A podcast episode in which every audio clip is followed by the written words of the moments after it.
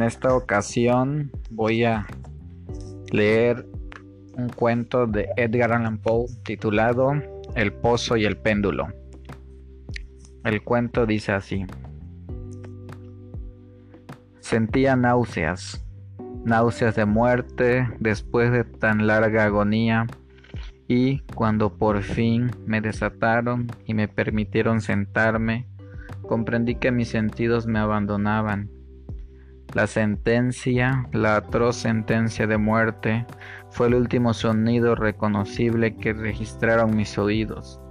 Después, el murmullo de las voces de los inquisidores pareció fundirse en un soñoliento zumbido indeterminado, que trajo a mi mente la idea de revolución.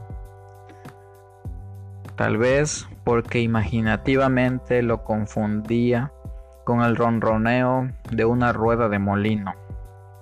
Esto duró muy poco, pues de pronto cesé de oír, pero al mismo tiempo pude ver, aunque, aunque con qué terrible exageración. Vi los labios de los jueces togados de negro. Me parecieron blancos, más blancos que la hoja sobre la cual trazo estas palabras y finos hasta lo grotesco, finos por la intensidad de su expresión de firmeza, de inmutable resolución, de absoluto desprecio a la tortura humana. Vi que los decretos de lo que para mí era el destino brotaban todavía de aquellos labios. Los vi torcerse mientras pronunciaban una frase letal los vi formar las sílabas de mi nombre y me estremecí, porque ningún sonido llegaba hasta mí. Y en aquellos momentos de horror delirante, vi también oscilar imperceptible y suavemente las negras colgaduras que ocultaban los muros de la estancia.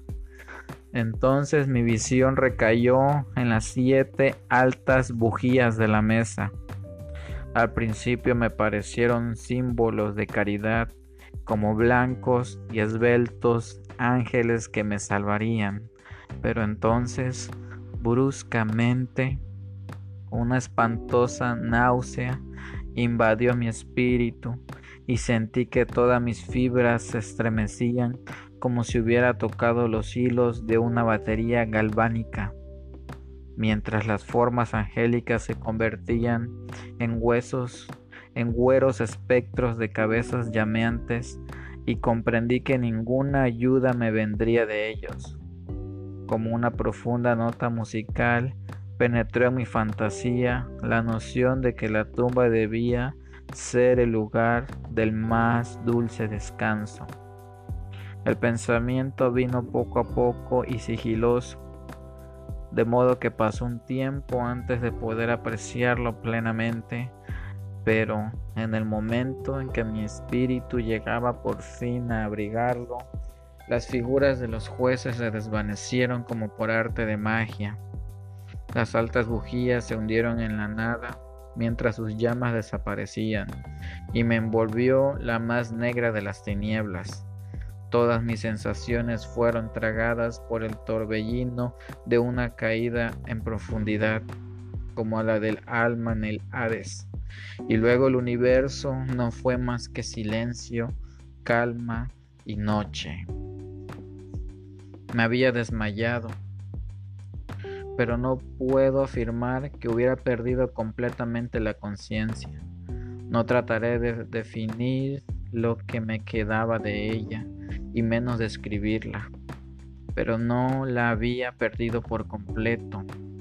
En el más profundo sopor, en el delirio, en el desmayo, hasta la muerte, hasta la misma tumba, todo se pierde. O bien, no existe la inmortalidad para el hombre. Cuando surgimos del más profundo de los sopores, rompemos la tela sutil de algún sueño y, sin embargo, un poco más tarde, tan frágil puede haber sido aquella tela. No nos acordamos de haber soñado. Cuando volvemos a la vida después de un desmayo, pasamos por dos momentos. Primero, el del sentimiento de la existencia mental o espiritual. Segundo, el de la existencia física. Es probable que si al llegar al segundo momento pudiéramos recordar las impresiones del primero, estas contendrían multitud de recuerdos del abismo que se abre más atrás y ese abismo que es como, por lo menos, distinguir sus sombras de la tumba.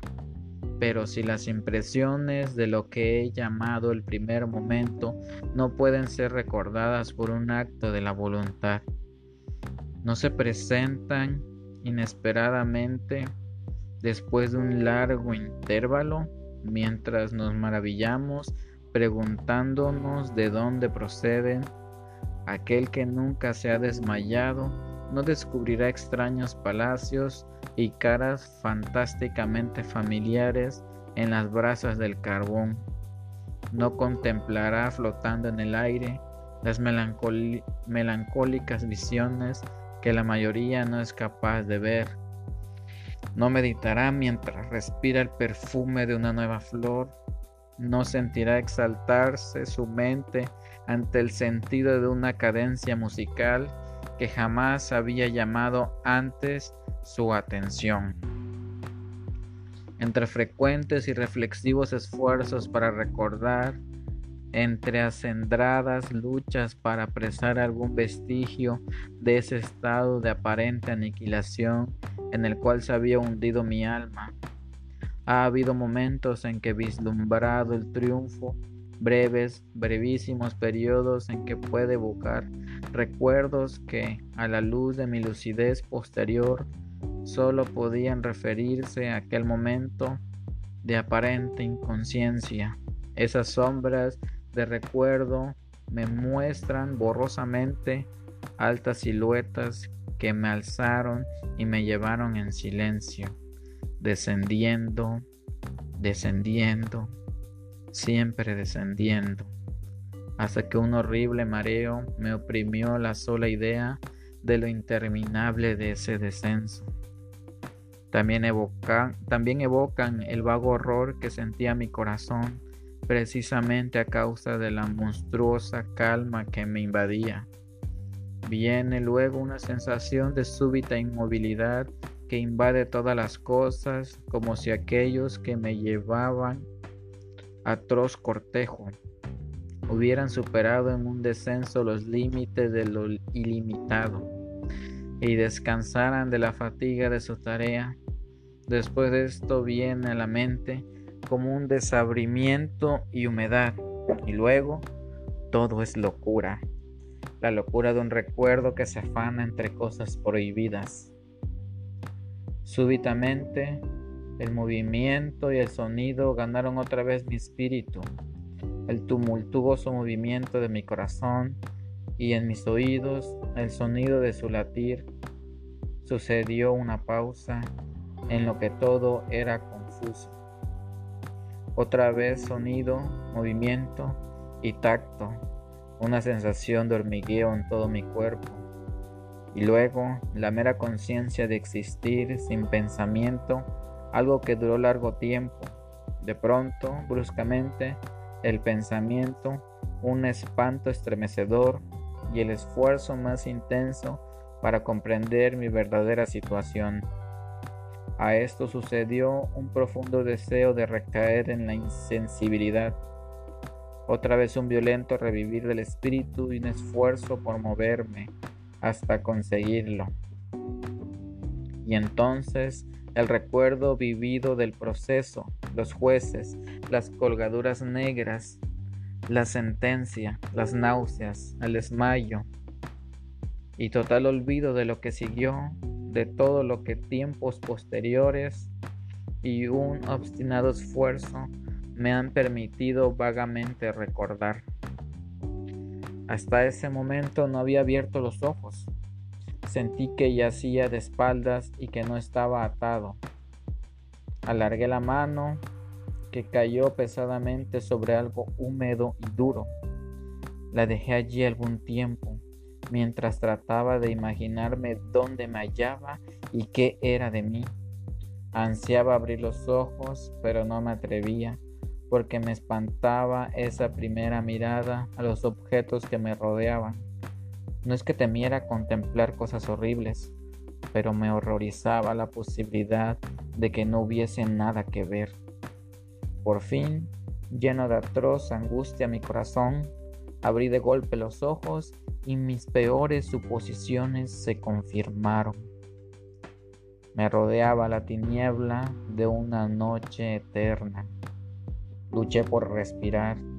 Lo intenso de aquella oscuridad parecía oprimirme y sofocarme.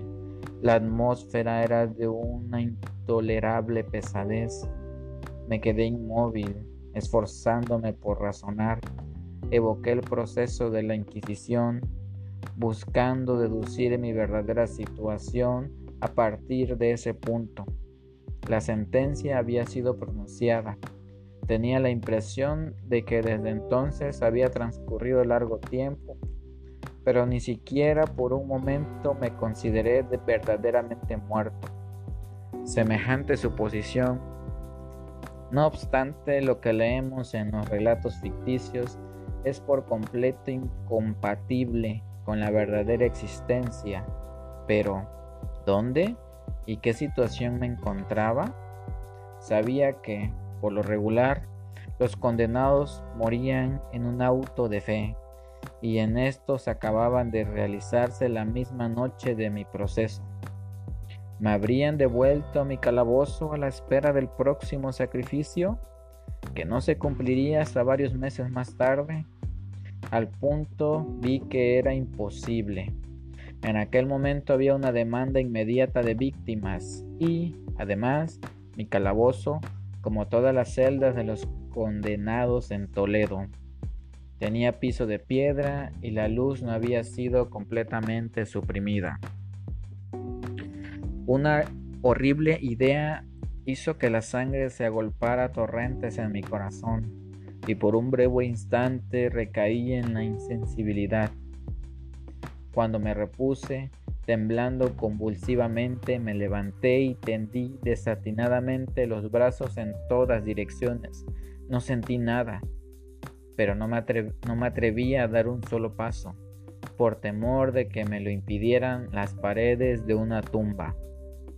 Brotaba el sudor por todos mis poros y tenía la frente empapada de gotas heladas pero la agonía de la incertidumbre terminó por volverse intolerable y cautelosamente me volví adelante con los brazos tendidos, desorbitados los ojos en el deseo de captar el más débil rayo de luz. Anduve así unos cuantos pasos, pero todo seguía siendo tiniebla y vacío. Respiré con mayor libertad por lo menos parecía evidente que mi destino no era el más espantoso de todos. Pero entonces, mientras seguía avanzando cautelosamente, resonaron en mi recuerdo los mil vagos rumores de las cosas horribles que ocurrían en Toledo. Cosas extrañas se contaban sobre los calabozos, cosas que yo había tomado por invenciones, pero que no por eso eran menos extrañas y demasiado horrorosas para ser repetidas, salvo en voz baja.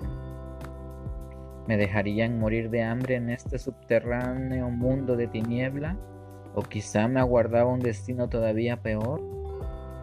Demasiado conocía yo el carácter de mis jueces para dudar de que el resultado sería la muerte, y una muerte mucho más amarga que la habitual. Todo lo que me preocupaba y me enloquecía era el modo y la hora de esa muerte. Mis manos extendidas tocaron por fin un obstáculo sólido. Era un muro, probablemente de piedra, sumamente liso, viscoso y frío. Me puse a seguirlo, avanzando con toda la desconfianza que antiguos relatos me habían inspirado pero esto me daba oportunidad de asegurarme de las dimensiones del calabozo, ya que daría toda la vuelta y retornaría al lugar de partida sin advertirlo. Hasta tal punto era uniforme y lisa la pared. Busqué, pues, El cuchillo que llevaba conmigo cuando me condujeron a las cámaras inquisitoriales había desaparecido y en lugar de mis ropas tenía puesto un sayo de burda estameña. Había pensado hundir la hoja en alguna juntura de la mampostería a fin de identificar mi punto de partida. Pero, de todos modos, la dificultad carecía de importancia, aunque en el desorden de mi mente me pareció insuperable en el primer momento. Arranqué un pedazo del ruedo del sayo y lo puse bien extendido y en ángulo recto con respecto al muro. Luego de tentar toda la vuelta de mi celda, no dejaría de encontrar el jirón al completar el circuito. Tal es lo que, por lo menos, pensé, pues no había contado con el tamaño del calabozo y con mi debilidad. El suelo era húmedo y resbaladizo. Avancé tubeando un trecho, pero luego trastabillé y caí. Mi excesiva fatiga me indujo a permanecer postrado y el sueño no tardó en dominarme. Al despertar y extender un brazo hallé junto a mí un pan y un cántaro de agua. Estaba demasiado exhausto para reflexionar acerca de esto, pero comí y bebí ávidamente. Poco después reanudé mi vuelta al calabozo y con mucho trabajo llegué, por fin, al pedazo de estameña. Hasta el momento de caer al suelo había contado 52 pasos y al reanudar mi vuelta otros 48 hasta llegar al trozo de género. Había pues un total de 100 pasos. Contando una yarda por cada dos pasos, calculé que el calabozo tenía un circuito de 50 yardas. No obstante, había encontrado numerosos ángulos de pared, de modo que no podía hacerme una idea clara de la forma de la cripta, a la que llamo así, pues no podía impedirme pensar que lo era. Poca finalidad y menos esperanzas tenían estas investigaciones, pero una vaga curiosidad me impelía a continuarlas. Apartándome de la pared, resolví cruzar el calabozo por uno de sus diámetros. Avanzar principio con suma precaución, pues aunque el piso parecía de un material sólido, era peligrosamente resbaladizo a causa del limo. Cobré ánimo, sin embargo, y terminé caminando con firmeza, esforzándome por seguir una línea todo lo recta posible. Había avanzado 10 o 12 pasos en esta forma cuando el ruedo desgarrado del sayo se me enredó en las piernas, trastabillando casi violentamente de bruces. En la confusión, en la confusión que siguió a la caída, no reparé en un sorprendente detalle que, pocos segundos más tarde, y cuando aún yacía boca abajo, reclamó mi atención. Helo aquí. Tenía el mentón apoyado en el piso del calabozo, pero mis labios y la parte superior de mi cara, que aparentemente debían encontrarse a un nivel inferior al de la mandíbula, no se apoyaba en nada. Al mismo tiempo, me pareció que bañaba mi frente un vapor viscoso y el olor característico de los hongos podridos penetró en mis fosas nasales. Tendí un brazo y me estremecí al descubrir que había desplomado exactamente al borde de un pozo circular cuya profundidad me era imposible descubrir por el momento. Tanteando en la mampostería que bordeaba el pozo, logré desprender un menudo fragmento y lo tiré al abismo. Durante largos segundos escuché cómo percutía al golpear en su descenso las paredes del pozo. Hubo por fin un chapoteo en el agua, al cual sucedieron sonoros ecos. En ese mismo instante oí un sonido semejante al de abrirse y cerré rápidamente una puerta en lo alto, mientras un débil rayo de luz cruzaba instantáneamente la tiniebla y volvía a desavenerse con la misma precipitación. Comprendí claramente el destino que me habían preparado y me, felicité de haber escapado a tiempo gracias al oportuno accidente. Un paso más antes de mi caída y el mundo no hubiera vuelto a saber de mí. La muerte a la que acababa de escapar tenía justamente las características que yo había rechazado como fabulosas y antojadizas en los relatos que circulaban acerca de la Inquisición. Para las víctimas de su tiranía se reservan dos especies de muerte, una llena de horrorosos sufrimientos físicos y otra acompañada de sufrimientos morales todavía más atroces. Yo estaba destinado a esta última. Mis largos padecimientos me habían desequilibrado los, desequilibrado los nervios, al punto que bastaba el sonido de mi propia voz para hacerme temblar, y por eso constituía en todo sentido el sujeto ideal para la clase de torturas que me aguardaban. Estremeciéndome de pies a cabeza, me arrastré hasta volver a tocar la pared resuelto a aparecer allí antes que arriesgarme otra vez a los horrores de los pozos, ya que mi imaginación concebía ahora más de uno. Situados en distintos lugares del calabozo, de haber tenido otro estado de ánimo, tal vez no hubiera alcanzado el coraje para acabar de una vez con mis desgracias, precipitándome en uno de esos abismos, pero había llegado a convertirme en el peor de los cobardes y tampoco podía olvidar lo que había leído sobre esos pozos, esto es, que su horrible disposición impedía que la vida se extinguiera de golpe.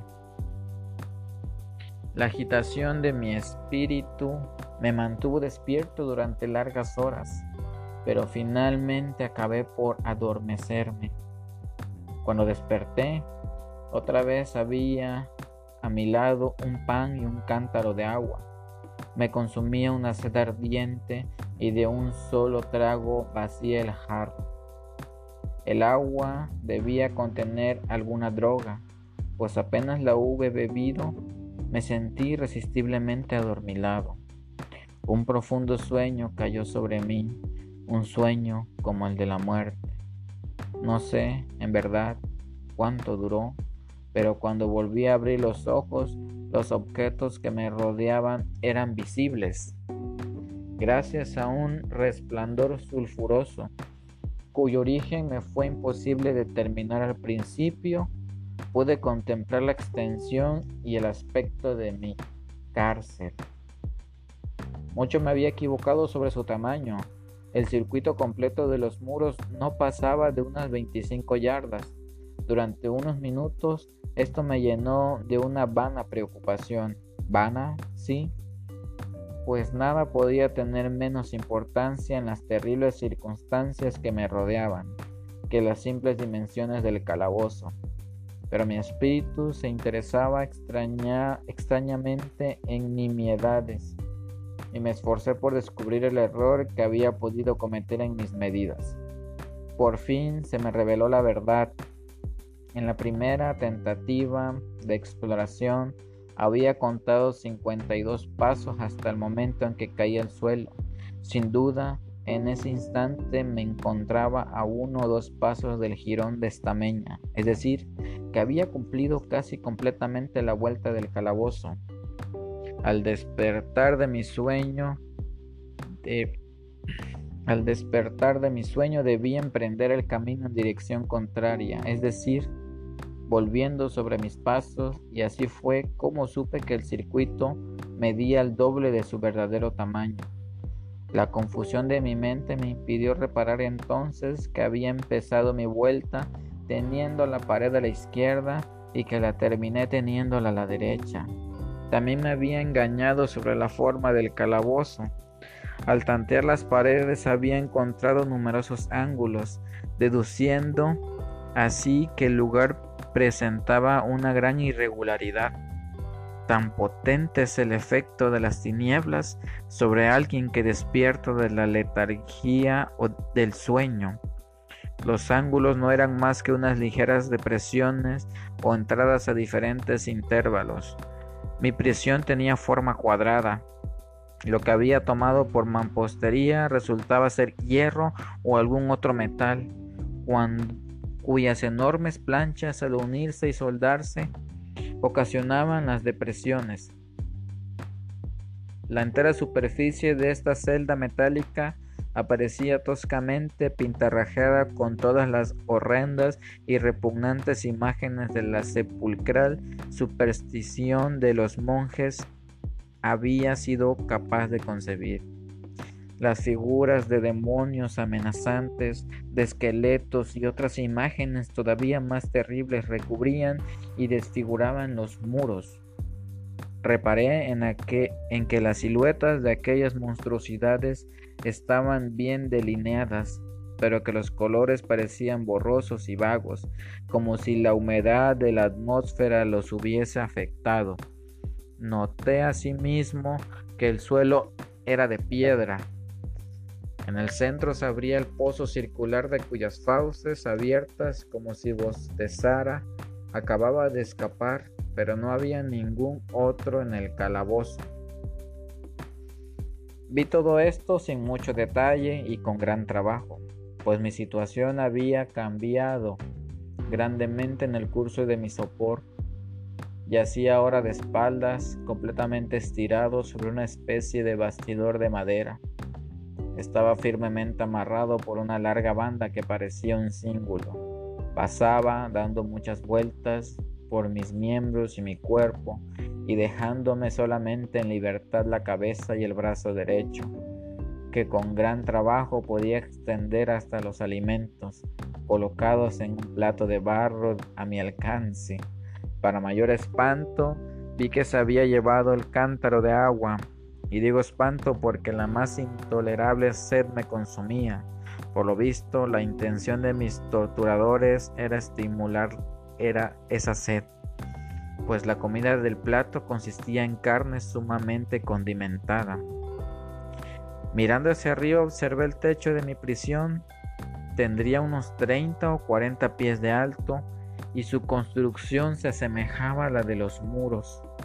En uno de sus paneles aparecía una extraña figura que se apoderó por completo de mi atención. La pintura representaba el tiempo tal como se lo suele figurar, salvo que en vez de guadaña tenía lo que me pareció la pintura de un pesado péndulo, semejante a los que vemos en los relojes antiguos.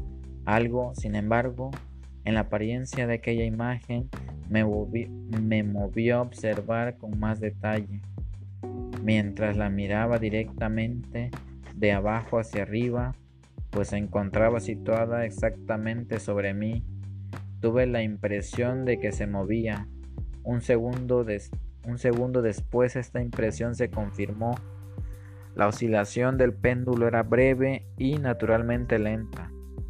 Lo observé durante un rato con más perplejidad que temor, cansado al fin de contemplar su monótono movimiento. Volví los ojos a los restantes objetos de la celda. Un ligero ruido atrajo mi atención y mirando hacia el piso vi cruzar varias enormes ratas. Habían salido del pozo que se hallaba al alcance de mi vista sobre la derecha.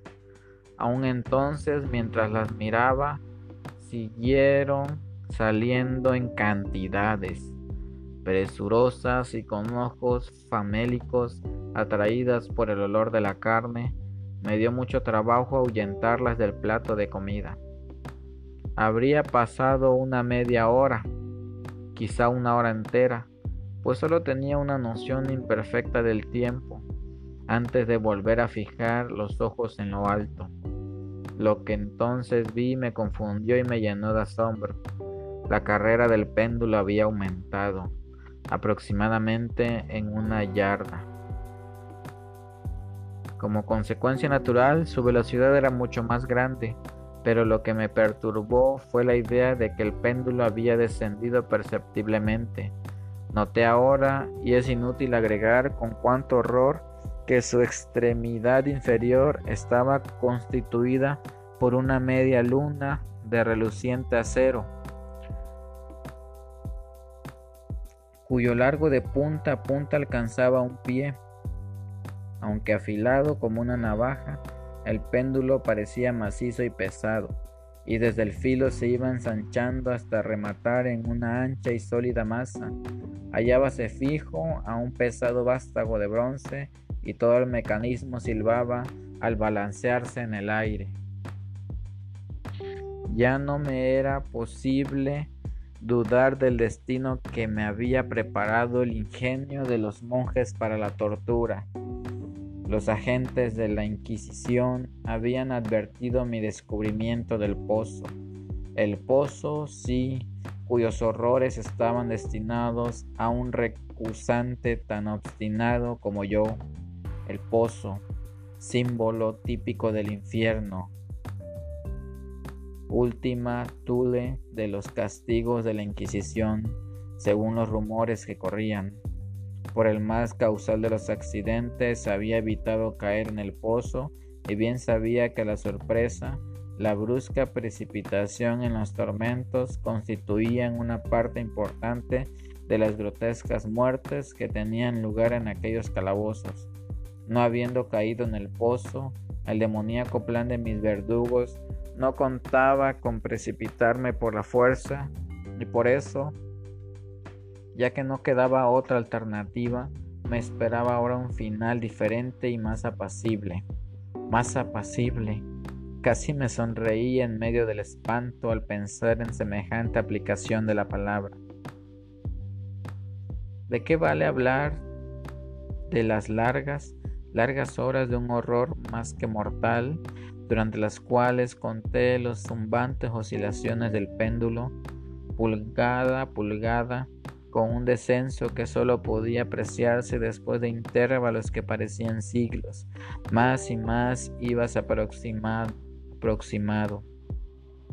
Pasaron días, puede ser que hayan pasado muchos días antes de que oscilara tan cerca de mí que parecía abanicarme con su acrealamiento. El olor, el, el olor del afilado acero penetraba en mis sentidos. Supliqué, fatigando el cielo de mis ruegos, para que el péndulo descendiera más velozmente. Me volví loco, me exasperé e hice todo lo posible por enderezarme y quedar en el camino de la horrible cimitarra. Y después, casi en una repentina calma, y me mantuve inmóvil sonriendo aquella brillante muerte como un niño a un bonito juguete. Siguió otro intervalo de total insensibilidad. Fue breve, pues al resbalar otra vez en la vida, noté que no se había producido ningún descenso perceptible del péndulo. Podía, sin embargo, haber durado mucho, pues bien sabía que aquellos demonios estaban al tanto de mi desmayo y que podían haber tenido el péndulo a su gusto. Al despertarme me sentí inexpresablemente enfermo y débil, como después de una prolongada inanición. Aún en la agonía de aquellas horas, la naturaleza humana ansiaba alimento. Con un penoso esfuerzo largué el brazo izquierdo todo lo que me lo permitían mis ataduras y me apoderé de una pequeña cantidad que habían dejado las ratas. Cuando me llevaba una porción a los labios, pasó por mi mente un pensamiento apenas esbozado de alegría, de esperanza. Pero, ¿qué tenía yo que ver con la esperanza? Era aquel, como digo, un pensamiento apenas formado, Muchos así tiene el hombre que no llegan a completarse jamás. Sentí que era de alegría, de esperanza, pero sentí al mismo tiempo que acababa de extinguirse en plena elaboración. Vanamente luché por alcanzarlo, por recobrarlo. El prolongado sufrimiento había aniquilado casi por completo mis facultades mentales ordinarias. No era más que un imbécil, un idiota. La oscilación del péndulo se cumplía en ángulo recto con mi cuerpo extendido. Vi que la media luna estaba orientada de manera de cruzar la zona del corazón. Desgarraría la estemeña de mi sayo. Retomaría para repetir la operación otra vez, otra vez, a pesar de su carrera terriblemente amplia, 30 pies o más, y la sibilante violencia de su descenso, capaz de romper aquellos muros de hierro, todo lo que haría durante varios minutos sería cortar mi sayo. A esa altura de mis pensamientos debí de hacer una pausa, pues no me atrevía a prolongar mi reflexión.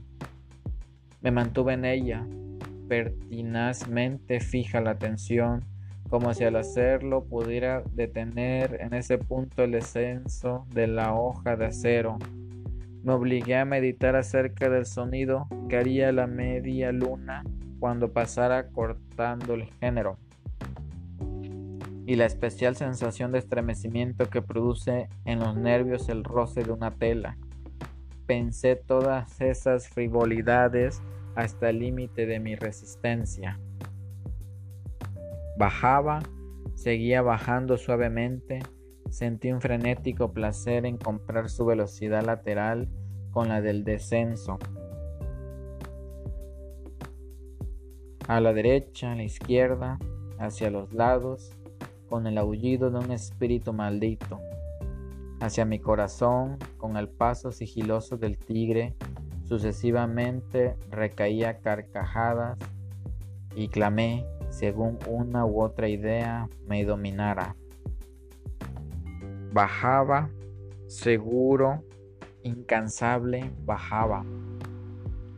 Ya pasaba vibrando tres pulgadas de mi pecho. Luché con violencia, furiosamente, para soltar mi brazo izquierdo, que solo estaba libre a partir del codo. Me era posible llevar la mano desde el plato puesto a mi lado hasta la boca, pero no más allá. De haber roto las ataduras arriba del codo, hubiera tratado de detener el péndulo, pero lo mismo hubiera sido pretender atajar una luz. Bajaba, sin cesar, inevitablemente bajaba. Luché, jadeando a cada oscilación, me encogía convulsivamente a cada paso del péndulo mis ojos seguían su carrera hacia arriba o abajo, con la ansiedad de la más inexpresable desesperación. Mis párpados se cerraban espasmódicamente a cada descenso.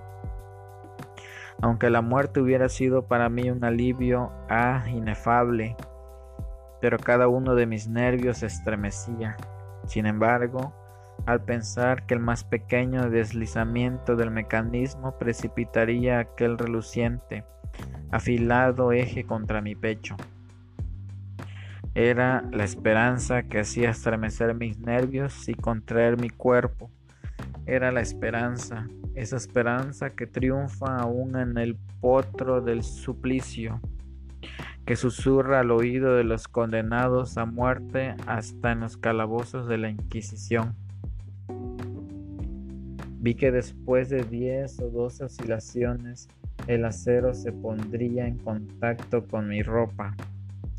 Y en el mismo momento en que hice esa observación, invadió mi espíritu toda la penetrante calma concentrada de la desesperación. Por primera vez en muchas horas, quizás días, me puse a pensar acudió a mi mente la noción de que la banda o cíngulo que me había que me ataba era una sola pieza. Mis ligaduras no estaban constituidas por cuerdas separadas. El primer roce de la afiladísima media luna sobre cualquier posición de la banda bastaría para soltarla, y con ayuda de mi mano izquierda podría desatarme del todo. Pero Cuán terrible en ese caso la proximidad del acero, cuán letal el resultado de la más leve lucha. Y luego, era verosímil que los esbirros del torturador no hubieran previsto y prevenido esa posibilidad. Cabía pensar que la atadura cruzara mi pecho en el justo lugar por donde pasaría el péndulo, temeroso de descubrir que mi débil y al parecer postrera esperanza se frustraba. Levanté la cabeza lo bastante para distinguir con claridad mi pecho el cíngulo envolvía mis miembros, mi cuerpo en todas direcciones, salvo en el lugar por donde pasaría el péndulo. Apenas había dejado caer hacia atrás la cabeza cuando relampagueó en mi mente algo que solo puedo describir como la, la informe mitad